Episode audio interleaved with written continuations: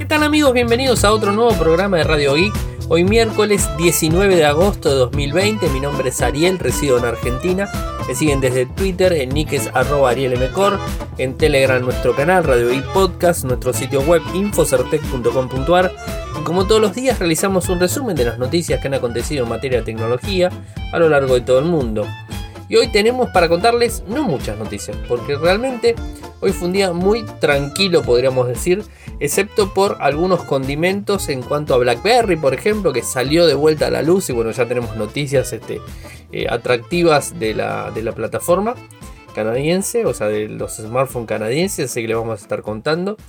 Tenemos este, filtraciones del próximo Moto G9 Plus, el E7 Plus, se confirma o Huawei confirma eh, que los dispositivos, eh, los smartphones van a seguir teniendo actualizaciones. BlackBerry sigue viva, lanzará un teléfono con teclado y 5G para el año 2021. Google Meet es compatible con Chromecast y Android TV. Instagram comienza a utilizar códigos QR. Eh, si no sabes eh, qué serie o película ver, puedes utilizar un botón nuevo que puso Netflix, o sea que lo está poniendo de forma paulatina a lo largo de todo el mundo. Y por último, Huawei lanza los auriculares Freelance Pro, unos auriculares inalámbricos muy interesantes. Vamos primero a la noticia de Motorola. Vieron que Motorola está haciendo, eh, está moviendo muchísimo, o sea, el marcador en cuanto a dispositivos y está, eh, se está hablando mucho. Hoy se dieron a conocer algunas nuevas imágenes del Razer 5G, no los hemos publicado porque si no es, digamos, está siempre dando vueltas sobre lo mismo, como tampoco hoy les vamos a comentar mucho, o sea, es nuevas imágenes del dispositivo, sabemos la batería, sabemos que va a ser un poquito más grande que el Razer 2019, como les contaba ayer, o sea, 120 mAh más nuevo, más, perdón, más, este, más grande. Así que no hay muchas este, noticias. Lo que sí tenemos, eh, renders filtrados del G9 Plus, el Moto G9 Plus y el E7 Plus. Dos dispositivos eh, que según estamos atentos eh, al lanzamiento que seguramente va a ser en septiembre por las fechas del dispositivo, el, por lo menos confirmamos eh, casi seguro que el E7 Plus va a ser lanzado en septiembre, como el año pasado se lanzó el 6 Plus así que seguramente lo tendremos en septiembre. El año pasado recuerden que el lanzamiento se hizo en Argentina, o sea, de Latinoamérica se eligió Argentina para hacer el lanzamiento. Este año es, eh, va a ser imposible que se haga lanzamiento en ninguna parte del mundo eh, por una cuestión lógica de la pandemia. Eh, pero bueno, los lanzamientos se siguen haciendo y las presentaciones se hacen online, así que vamos a estar atentos a cualquier novedad. Les cuento, en principio, el G9 Plus sigue con la vara muy alta, Motorola tratando de, de, brindar más tecnología en el dispositivo. De hecho, en esta, en esta oportunidad, el G9 Plus, según vemos en la foto, tiene cuatro cámaras en la parte trasera con un rectángulo y digamos el doble flash LED según la imagen, una perforación de pantalla para la parte frontal en la selfie eh, un botón de Google Assistant, según se puede ver, tiene un botón de Google Assistant en el lado izquierdo, si lo vemos de frente, en el lado derecho nos encontramos con los clásicos botones, el power, el volumen más y menos, y además un lector de huellas en pantalla. No, disculpen, en pantalla no, sino un lector de huellas en la parte lateral, en la lateral derecha, viéndolo de frente, tenemos un lector de huellas en ese lugar. Eh, así que bueno, es, es, un teléfono diferente, viene en dos colores, según podemos ver. Y lo que, lo que dice en la, el render que publicó Evan Blas, como siempre, esto lo publicó en su cuenta de Patreon. Eh, Evan Blas eh, publicó una imagen en donde el módulo de cámara dice 64 megapíxeles, 1,6 UM quad pixel. Eh, con lo cual Motorola utiliza este, este es el mismo, el mismo lente que está utilizando en el Motorola Hyper, un lente muy bueno con eh, quad pixel, eh, funciona para lo que es este modo nocturno, digamos, tiene una, una prestación muy buena el lente. No sabemos más de los otros lentes, o sea, solamente uno es el principal y el que está marcado en, en el render del equipo, o sea, es lo único que tenemos disponible. Además, lo que se ve es que Están haciendo buen uso del frontal del dispositivo, tiene muy poca barbilla, según la imagen, muy pocos laterales, utilizado por el por lo que sería el contorno del equipo. La parte superior también es chica, así que bueno, eso es un poco lo que se logra ver en el dispositivo. No sabemos qué tipo de pantalla va a tener. A ver, si habrían, no habrían puesto lector de huellas en la parte trasera y no habrían puesto lector de huellas en la parte lateral, pensaríamos que sería una pantalla AMOLED con lector de huellas en frontal. Eh, no sabemos cuándo Motorola va a empezar a poner en la gama media, gama media premium, eh, paneles AMOLED. No sabemos hasta el momento, pero bueno, seguramente va a ser un panel IPS. Si seguimos con la costumbre de los Moto G, vamos a tener un panel IPS de muy buenas características. Eh, y más que nada, también digo que es un panel IPS por el grosor del dispositivo, el grosor que se logra ver más que nada por el lector de huellas y lo que es la cámara en la parte trasera se ve un poquito grueso, o sea, se, ve en el grosor clásico de pantallas IPS. Quizás me equivoque, pero por el grosor yo me arriesgaría a decir que es una pantalla IPS. No tengo la confirmación oficial, obviamente, pero me arriesgo a decir eso. Eh, después también, según Pocket Lint, dice que el, G9 Plus traería 4 GB de RAM con 128 de almacenamiento, algo que también Motorola está eh, impulsando, los 128 RAM, RAM de almacenamiento, eh, RAM no, son memoria de almacenamiento. Hoy vengo trabado, disculpen. lo quiero hacer rápido y termino confundiéndome. 128 GB de almacenamiento. un procesador supuestamente el 690 Snapdragon 690 eh, y que podría tener eh, compatibilidad con 5G. Yo no sé si va a tener un modem especial, no sé si el 690 tiene 5G, la verdad que no lo recuerdo, o sea, ahora que estoy leyendo los datos más ampliados de lo que publicamos, no lo, no lo recuerdo si el 690 trae eh, modem 5G, pero si no se le podría poner un modem 5G a la par, o sea, tranquilamente de, de Qualcomm. pero bueno, no, no, no podemos confirmarlo, eso es algo que tendremos que esperar en lanzamiento. Eh, ¿Qué más? Bueno, el botón de Google Assistant, un nuevo botón que estaría incorporando el dispositivo en la parte izquierda. Eh, es interesante ver la opción con Google. No sabemos si tendría eh, Android One o si tendría Android puro y clásico como Motorola. Calculamos que va a tener Android convencional con la versión 10 disponible. O sea, no, no pensamos que este dispositivo venga con Android 11. Eh, seguramente con Android 10 y va a tener actualización en cualquier momento.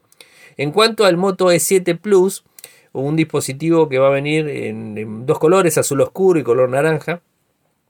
Eh, tendría una pantalla casi sin borde, como lo tiene con esquinas redondeadas, igual que el G9 Plus.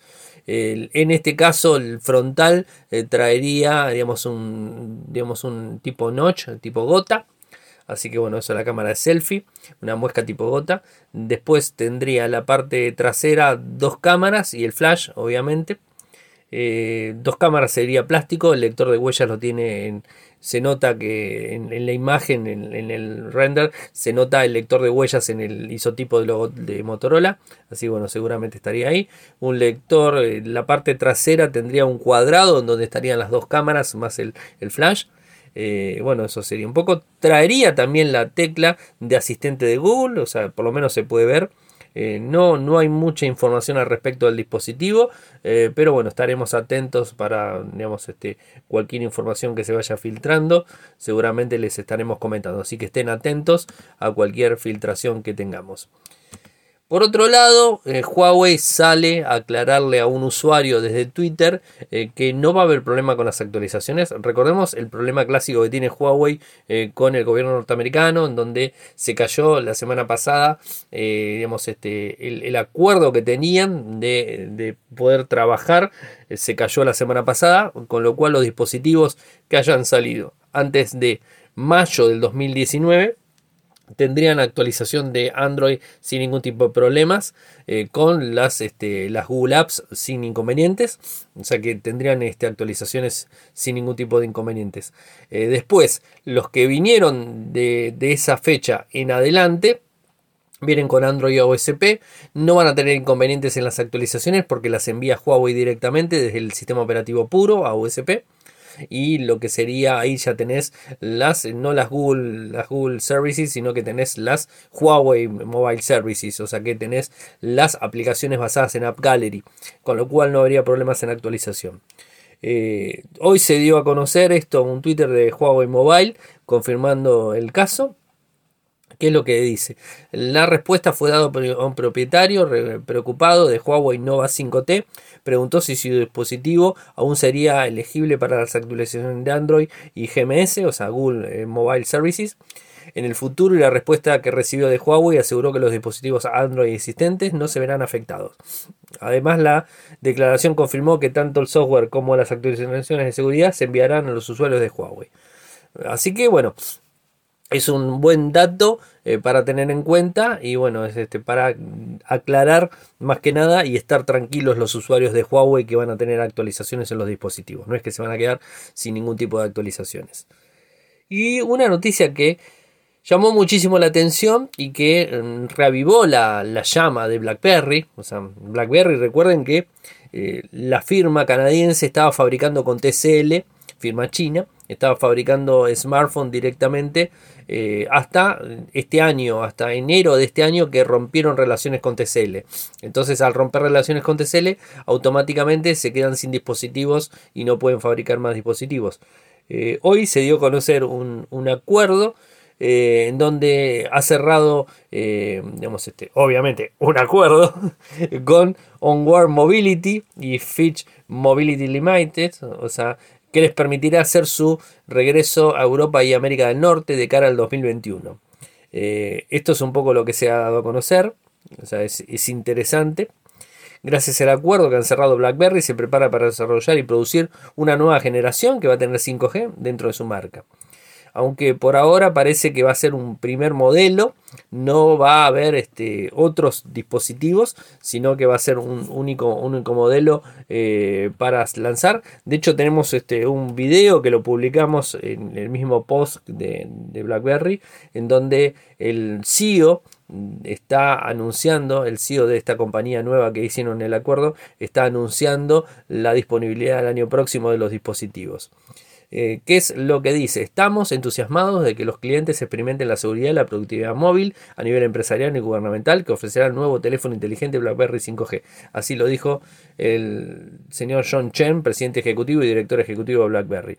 Con la llegada rápida de 5G al mercado y la aceleración que provoca en las actualizaciones de dispositivos móviles y la implementación de aplicaciones que mejoran la productividad, la implementación de productos probados y altamente seguros como los dispositivos BlackBerry 5G en empresas, el gobierno en las industrias reguladas como finanzas o legal son misión crítica. Así lo dijo eh, Jack, Jack Gold, presidente analista de JP Gold Associates. Eh, bueno, interesante. Eh, ver esto porque los dispositivos en principio según el, el, modelo que van a estar lanzando el año próximo va a ser con teclado y con 5G pero va a estar orientado a la parte corporativa, o sea, a la parte corporativa o a la parte gubernamental eh, y no al usuario, digamos, convencional y clásico que somos nosotros, el usuario de a pie.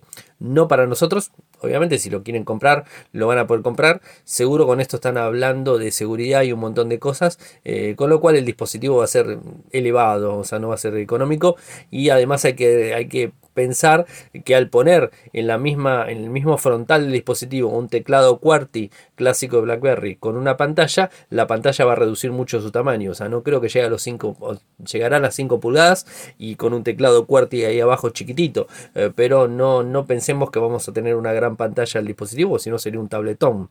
O sea, tendríamos que hablar de un teléfono eh, digamos eh, estilo Android de 7 pulgadas en adelante.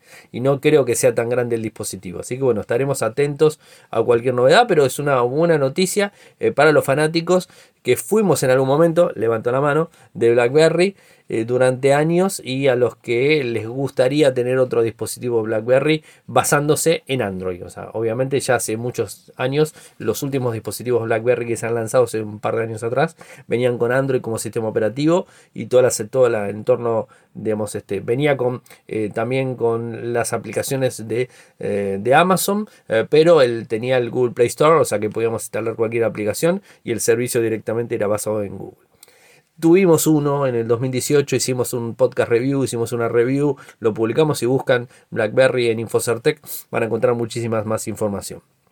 Y por otro lado, algo interesante y la movida que viene haciendo Google hacia Google Meet como plataforma de meeting o plataforma de videoconferencias. Eh, ahora está añadiendo la compatibilidad con Chromecast y con Android TV. En principio, aclaro por las dudas, los dispositivos Chromecast que van a tener actualización son los Chromecast Ultra y los Chromecast segunda generación. En mi caso tengo un Chromecast primera generación, lo voy a probar a ver si es compatible. Después les comento si es compatible, pero en principio está dicho que el Chromecast segunda generación en adelante a ver, la mayoría de usuarios sigue está teniendo los Chromecast más nuevos, pero bueno, puede quedar alguno medio rezagado como nosotros que tenemos el Chromecast 1 y sigue funcionando sin inconvenientes, así que lo sigo utilizando y no, no se me ocurrió todavía actualizarlo. Así que bueno, eso es un poco para tenerlo en cuenta. ¿Cómo funciona? Esto es importante tenerlo en cuenta. Esto es a partir del 18 de, de agosto. A principios de este año lanzamos Google Meet en Netscape Max y nos pareció correcto expandir Meet a más pantallas del hogar. Así lo dijo una empleada de Google en base a lo que sería el foro de soporte de Chromecast. ¿Cómo funciona para poder lanzarlo en televisores? Transmitir directamente un televisor, o sea, obviamente si lo metes en un Chromecast va a un televisor. Tenés que tener la última versión del firmware en el, Chromecast actualizado. Eh, una vez que cumplimos eso, abrimos la reunión de Chrome y pulsamos la opción transmitir esta reunión. Eh, de esa manera elegimos el televisor donde va a recibir la señal de imagen y ahí directamente estaría transmitiendo. El dispositivo, la cámara sería el, equipo y el micrófono también el equipo, pero bueno, estaría eh, funcionando el audio en el televisor. Así que bueno, es interesante ver la propuesta de, Google. Eh, seguramente tendremos más novedades en cualquier momento. Y algo que está anunciando la gente de Instagram es que comienza a utilizar los códigos QR eh, para poder eh, realizar la compartición de usuario. Vieron que a veces es difícil decirle, mira, mi usuario es Ariel Mecor, de hecho en Instagram es Ariel Mecor. Pero bueno, es, quizás es fácil porque lo digo todos los días, entonces todos ustedes están acostumbrados a escucharme. Ariel Mecor en Twitter y Ariel Mecor en, en Instagram. Es la marca, entre comillas, registrada mía. Y eh, bueno, es fácil de esa manera, pero si tienen otro usuario, otra persona, quizás es más simple compartir un código QR. El código QR que lo vas a escanear obviamente del otro dispositivo con Instagram, vas a poder tenerle el escaneo directo, vas a poner el teléfono, ¿cómo, cómo te sigo? Y automáticamente te dice, y seguime al usuario tanto, no, para entonces vamos a los tres puntitos, eh, le decimos este, en un lugar donde incluye eh, mostrar código QR, hacemos clic en mostrar código QR, una vez que lo mostramos, venimos con el otro teléfono, captar código QR, captamos el código QR y automáticamente hacemos clic en seguir y estamos siguiendo. Me parece que es una manera mucho más fácil de, eh, con un solo botón, en esta opción, poder este, utilizarlo. Además, permite personalizar el código QR, cambiarle el color, el fondo, cargarle emojis, una foto, una selfie, obviamente. Así que bueno, esto es un poco la historia. Como les dije, para enviar el código QR es, sobre el icono de la flecha, ubicado en la parte superior derecho. Al pulsar sobre él, se mandará la tarjeta a un enlace a través de aplicaciones. Eso también es importante hacerlo. Eh, de mensajería instantánea o redes sociales que se elija. Eh, para agregarla solo tienes que eh, abrir de nuevo el código QR y pulsar debajo de la opción escanear código QR y automáticamente la cámara abrirá del celular y ahí vas a poder escanear directamente y si recibiste el enlace haces clic y automáticamente lo carga Instagram y te habilita el código. Bueno, es una opción interesante. Recordemos que esto también está disponible, está en, pruebas para WhatsApp. Eh, y bueno, este, Facebook está implementándolo en, todos sus, en todas sus aplicaciones, es lógico. Y una, opción que está implementando la gente de Netflix, me parece bueno, es eh, un botón, un botoncito que dice eh, que permite ayudarnos a elegir eh, contenido de forma aleatoria que sea afín a nuestras este, predicciones, o sea, nuestras, este, a nuestras este, series y películas que estamos viendo. El botón se llama Shuffle Play.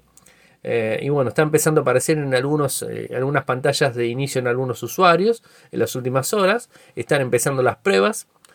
habían empezado en julio, pero bueno, ahora siguen avanzándola. es un botón muy este, simple que haces clic en el mismo y automáticamente te, muestra eh, otra opción para poder utilizar. Eh, está disponible en apps para TV, así que bueno, no, no sé si en todos los, todos los dispositivos está. Tenés la ventanita, digamos, el, el, iconito de tu usuario, o sea, en casa tenemos Claudia, Camila y Ariel. O sea, Clau, Cami, Ari. Entonces este, haces clic en cada uno de ellos y entras directamente al perfil. Pero también hay una opción que dice Shuffle Play.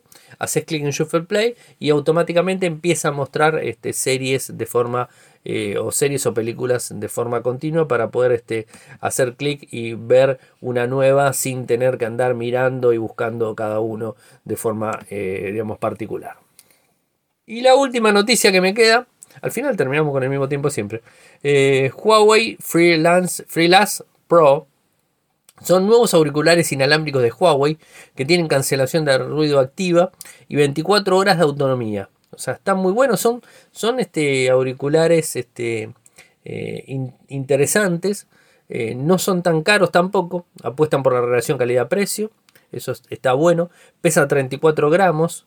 Eh, es un auricular eh, que va en el cuello, o sea, se, monta en el cuello y están los, los, este, las opciones este, para poder llevarlo al oído, obviamente. Tiene, digamos, supresión de sonido, eh, controles táctiles, interferencia ruido ambiental, promete con los tres micrófonos que trae, lo permite eliminarlo. El, el driver del auricular es de 14 milímetros de diafragma de aleación de aluminio y magnesio 24 horas de autonomía. Esto supone unas 18 autonomías de la generación anterior. En tan solo 5 eh, minutos, en tan solo 5 minutos le das 5 horas de eh, carga para poder utilizarlo en reproducción. Así que bueno, es, interesante los mismos, o sea, están eh, los, auriculares, se llaman como les dije, Huawei Freelance Pro, están a un costo, ahí les digo el valor, a un costo de, eh, traspasado al cambio en dólar euro, 72. En yuanes, porque se anunciaron en China, son 599. Pero bueno, habrá que ver, siempre en China sale más barato, habrá que ver si el traspaso de yuanes a dólares o a euros es el mismo o quizás tiene un impuesto más alto. Así que bueno, esto siempre tenganlo en cuenta, pero no son tan caros, o sea, no llegan a ser 100 dólares, o sea, son, son de, digamos, este, interesantes los auriculares, así que bueno, es este, inalámbricos de cuello, o sea que son este, para, más que nada para los deportistas. Pesa 34 gramos, eh, es, tiene un cargador USB-C 150 mAh tiene Bluetooth 5.0 y 72 euros, 72 dólares al cambio de yuanes. Eh, interesante los mismos. Bueno, hemos llegado al final del programa. No se olviden, por las dudas les aviso, tenemos, son dos semanas en total.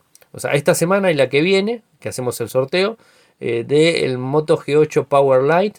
Así que estén atentos, se sumen eh, se suman al, Instagram arroba arielmcor y completan de la bio el, este, el formulario, es para Argentina, eso tengo que aclararlo. Y bueno, se pueden eh, ganar un, un, smartphone Moto G8 Power Light.